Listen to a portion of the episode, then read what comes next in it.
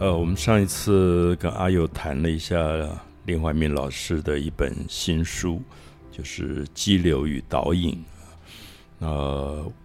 我想现在我不晓得，我有时候偶然会去成品或博客来看一看。我想，呃，这本书大概很难变成畅销书，因为我我想阿佑也知道，就是有时候我们现在看到畅销书排行榜。竟然有三十几本全部是日本漫画，对，呃，我我觉得好的文学作品，当然跟畅销东西本来就不太一样。刚才还跟阿佑聊到，就是阿佑说他大学的时候读了卡夫卡的《变形记》，其实他有另外一个翻译叫《蜕变》。啊，对对对，我我记得我看的时候好像叫做蜕变，嗯，哦，就是讲一个人早上起来忽然发现自己变成了虫，这样对，变一个大虫。呃，那阿佑刚刚讲说，刚开始看的时候自己也不太懂，那其实我现在回想起来，我也不太懂。对，其实，在大学的时候看，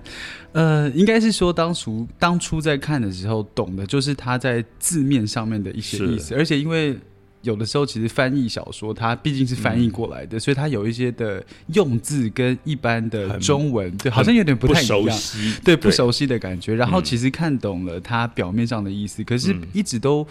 在当下看的时候，其实一直没有办法很理解它里面到底在说的是什么。就然后有时候。好像突然看得懂了一点 一小段的内容，就会觉得很高兴，对，好像自己获得了一个自己的答案，也不知道不管他对不对，但总之很高兴的那个感觉。因为阿佑这样讲，我忽然想到说，嗯，现在有很多年轻人叫做文青，嗯，那阿佑读《蜕变》的时候，《变形记》的时候就是文青，对，我在读的时候，我也是文青，嗯，然后我在想，文青哪里会去读？很容易懂的东西，不要去懂读比较难懂的我我觉得好像我们那个时候对文青的定义，就是说你就是要去读别人看不懂的，就是什么杜斯托夫斯基哦，我们上次讲的俄罗斯文学那样，真的是读好那光人名哦，就好长好长，有时候一个人的名字十几个字，嗯，根本就记不住。可是我觉得很快乐，就是。我我我不晓得阿佑有没有感觉，其实人求知是去求不知道的东西。嗯，就是如果我们已经知道了，那个其实对我们没有太大的意义。嗯，所以我我我不晓得这一代青年有什么不一样。我觉得试试看去碰不容易懂的东西。嗯，因为它会让你的生命里面有一个跟自己对话的可能。那如果你读的东西都是很容易懂的，嗯，会不会很蛮无聊？对，其实像刚才讲的，就是虽然当下看的时候不太懂，但是突然间好像领悟了一些什么东西，你会觉得你自己得到了一个很属于自己的答案，然后那个感觉是很高兴的。然后就是活到了就是现在的这个年纪，也是十几年前看的东西，对，但。在呃生活当中，就是会有时候会碰到一些就是困难的点，那有时候他会突然间让你联想到你曾经读过的这样的文学作品，然后可能剧情或是里面写的东西有一点雷同，有一点相似的时候，你反而会得到一种安慰，会觉得好像其实你现在碰到的这个问题，呃，别人其实也碰到过，那你在这个文学作品里面，其实反而好像。有点像找到了伙伴，然后有点像找到自己的感觉，然后那个感觉反而是会帮助你，就是度过这个当下的困境。是我我觉得我们自己在学校读书，我们年轻时候在学校里到底学到什么？嗯，啊，除了考试以外，好像英文、国文、数学、化学、物理。每一个科目，嗯，也并没有解决我们生命上的难题，嗯，我们谈恋爱照样谈得一塌糊涂，我们照样没有办法，没有办法解决自己的孤独感，然后这些问题也不可能去跟爸爸妈妈谈，对，那就是一本文学，嗯，所以我觉得文曲文青有一个特色，其实他他就是拿着一本书，躲在一个很孤独的角落，对，跟自己对话，嗯，而且甚至我想像阿佑刚刚讲就。他不是当下就给你答案的，那当下给你答案，其实你大概也不见得那么容易满足，没错，而是慢慢会想说，忽然有一天发现自己真的可能会变成一条虫，嗯。然后早上醒来不想跟别人沟通，嗯。然后也发现自己所有的语言别人都不懂。嗯。那我是一个虫，那虫的语言当然是人不能够了解的，嗯所以他就在自己房间里面越来越好像单溺在作为一个虫的嗯，那个角对，他。就习惯了自己这样的状态，那慢慢的我发现。卡夫卡太厉害了，一百年前他就已经写出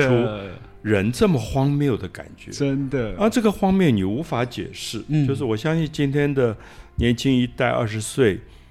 一定也有这个感觉。有一天起来，忽然发现整个世界都不了解你，嗯那你如何在一个虫的世界里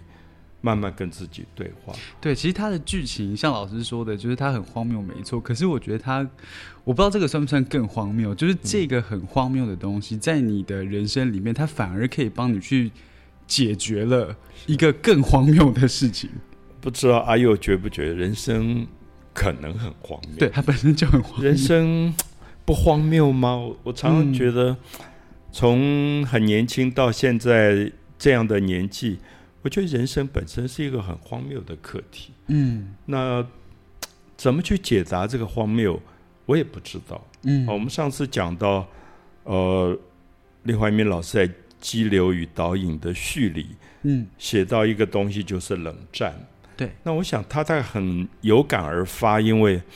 刚好俄罗斯侵略了乌克乌克，兰，那这个当然是历史上长久以来很难解答的一个问题。嗯。那我们谈到，我们只希望说，世界能不能没有战争？嗯。可是你今天在一个处境当中，所有的人在叫嚣着战争的时候，当你说人类可不可以静下来思考一下，战争带给人类多么恐怖的结果，嗯你可能就开始在这个社会被贴一个标签，说你是不是站在俄罗斯那边？边对，所以我觉得那个两极化变成非常无奈。嗯那这个无奈是不是很荒谬？因为人类为什么这么习惯于给别人贴一个标签，说我要制裁你，你要制裁我，嗯。好像到最后的结局就是你死我活，嗯，而且完全就是没有中间的思考没有中间，也没有和解的可能。嗯。所以我我一直觉得我在读那个序言的时候有很多很多的感触，因为其实我跟云门认识这么久，我一直觉得这是我非常非常尊敬的一个团队。嗯。我跟他们去了很多次俄罗斯，我跟他们去了世界好多好多地方，然后我常常在飞机场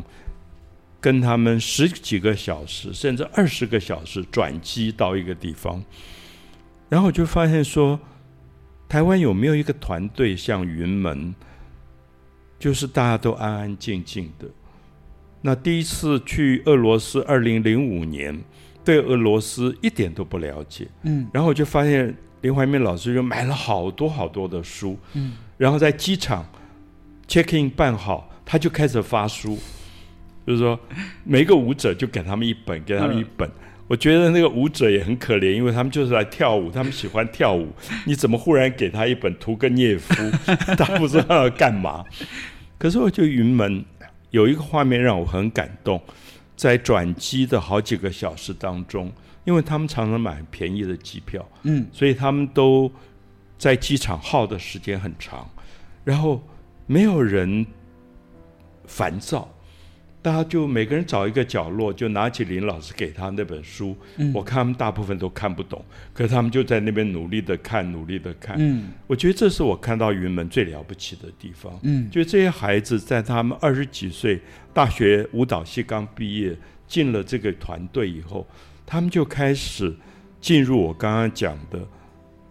文青的世界，嗯然后他们要去挑战所有不懂的东西。嗯所以在二零一五年，我记得那一次跟他们去了俄罗斯一个小城，其实也不小，大概有一百多万人口吧，叫沃罗涅日啊，沃罗涅日。如果大家看林老师的《激流与导引》，它里面提到这个城市。那如果你打开地图，如果你关心俄罗斯跟乌克兰的战争，你发现沃罗涅日刚好就在莫斯科跟乌克兰的首都基辅中间。嗯，它就是最重要的一个火车的转运站。嗯，所以我常常觉得，呃，这么激动的去讲着战争的朋友，对乌克兰、对俄罗斯应该要多一点了解。你至少要知道沃罗涅日，你才来告诉我说，俄罗斯对还是乌克兰对。对，不是一无所知的，就是不是那么盲目的，因为好，真的就像卡夫卡讲的，这个世界真的这么荒谬吗？荒谬到我们好像完全没有办法对话了。嗯那我记得在沃罗涅日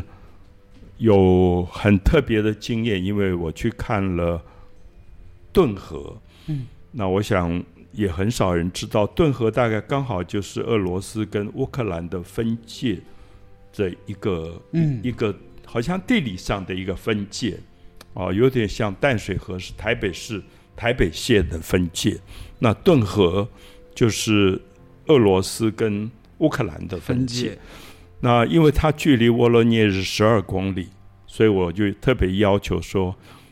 我可不可以去看看顿河？嗯那他们当然也很惊讶，你为什么想看顿河？因为我文青时候读过一本一百四十万字的《静静的顿河》，就是霍霍洛晓夫，呃，他写的一一本大小说。好像当时真的其实也不懂，因为我那个时候也不知道莫斯科、俄罗斯，我也不知道乌克兰。他刚好写的其实就是这个地区这种种族上的纠纷，以及 你知道有些纠纷是好像很难解决的，因为它就是有地理上的冲突性，因为它这么靠近，它有利益上的冲突，所以它就会产生很多问题。所以一百四十万字我读完，我其实对俄罗斯跟乌克兰的问题，我还是一知半解，因为太遥远。而透过一个翻译的小说，其实真的是一知半解。可是，在当今天发生了战争在那个地方的时候，我忽然想到，有一个小说家这么努力的用一百四十万字去解决静静的顿河那个地区里所有人的纷争。嗯，我觉得这个听起来有一点讽刺诶，因为像老师刚才说的是年轻，老师年轻的时候透过了一个一百四十万字的文学作品，然后虽然当下觉得不太懂它里面讲的是什么，但透过一个文学作品来了解，就是这个地域性的纷争，跟现在大部分的人是透过新闻，就是片面的耸动的媒对，体，每个人都觉得自己好像很了解这个地方的这个矛盾跟冲突，可是其实每个人看到的都只是片面的。就你从你了解一个地方的纷争，是从一个文学作品跟从一个很片面的新闻去得到的结论会完全不一样。因为新闻它只会告诉你一个答案，但文学作品它可以帮助你。思考，但你看到片面答案的时候，你觉得你好像什么都懂了。可是你在看一个小说的时候，它反而会让你觉得好像不太懂。可是因为这个不太懂，所以好像可以多了一些包容跟温暖在里面。是我我想阿佑提到包容两个字，我想是一件多么重要的事，因为嗯刚好俄罗斯我最敬佩的一位作家托尔斯泰，他就是说，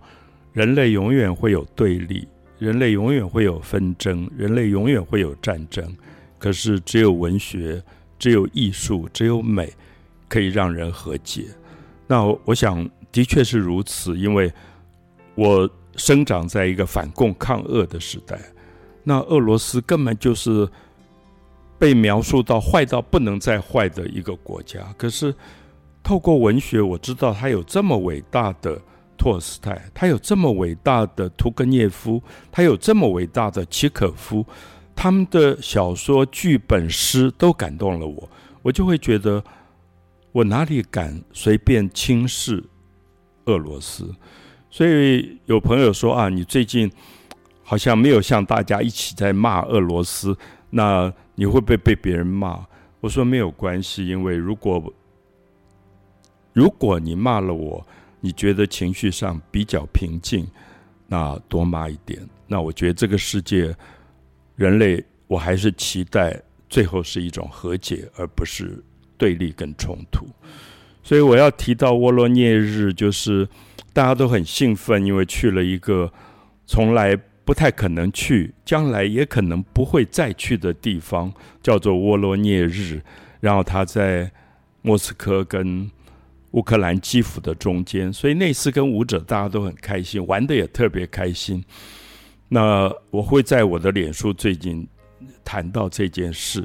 那那一天那一次云门去演出的是稻荷，那稻荷就是用池上做背景，池上的稻田做背景，所以最后在舞台上就是一大片绿色台湾的稻田。然后我就看到全场沃罗涅日的这些我觉得很遥远、很遥远的观众，全部站起来，热泪盈眶，鼓掌好几分钟不停。然后他们说，他们从来没想到亚洲的稻田这么美。那我当时真的想托讲到托尔斯泰说的，就是说，只有艺术跟美会让人和解。就他们也不了解台湾。台湾对俄罗斯也是一个非常遥远的地方，他们也觉得台湾几乎被美国一直影响，很恨俄罗斯，所以根本是两个对立的地方。可是看到池上的稻田，他们全部站起来在鼓掌，那那那个时候我很感动，所以之后有一个酒会，那我就没有参加酒会，我觉得我我很想。好像代表池上，因为我那个时候还在池上驻村，我觉得应该代表池上的农民去感谢这么这样的一个美丽的夜晚，所以我就不参加酒会，我说我一个人走回家，呃，一个人慢慢慢走回旅馆去，这样。然后没有多久，我到旅馆就接到云门的这个总监昭华打给我电话，说林老师昏倒了，这样。我一下转不过来，我说。昏倒，林老师，谁？就是你，你觉得一个偶发的事件太突然，其实你无法立刻有一种应变的感觉。那我觉得云门是一个了不起的团队，我还是要讲，就是说这样的一个事件，当时如果台湾的媒体不晓得要发多么耸动的消息，对。可是我记得王昭华这位我佩服的云门的团队，他就电话立刻说。没有问题，他三十秒钟就站起来了。啊，我想这个也是很 林怀民的个性，就倒下去。听说他喝了一口伏伏尔加，然后就倒下去，全场的贵宾都吓坏了，就是说怎么回事？可是三十秒钟他站起来。我后来一直想问他说：“你三十秒钟就站起来，是为了云门还是为了台湾？”就是一个人。在身体完全不能负荷的时候才会倒下去，一定是有很大的压力，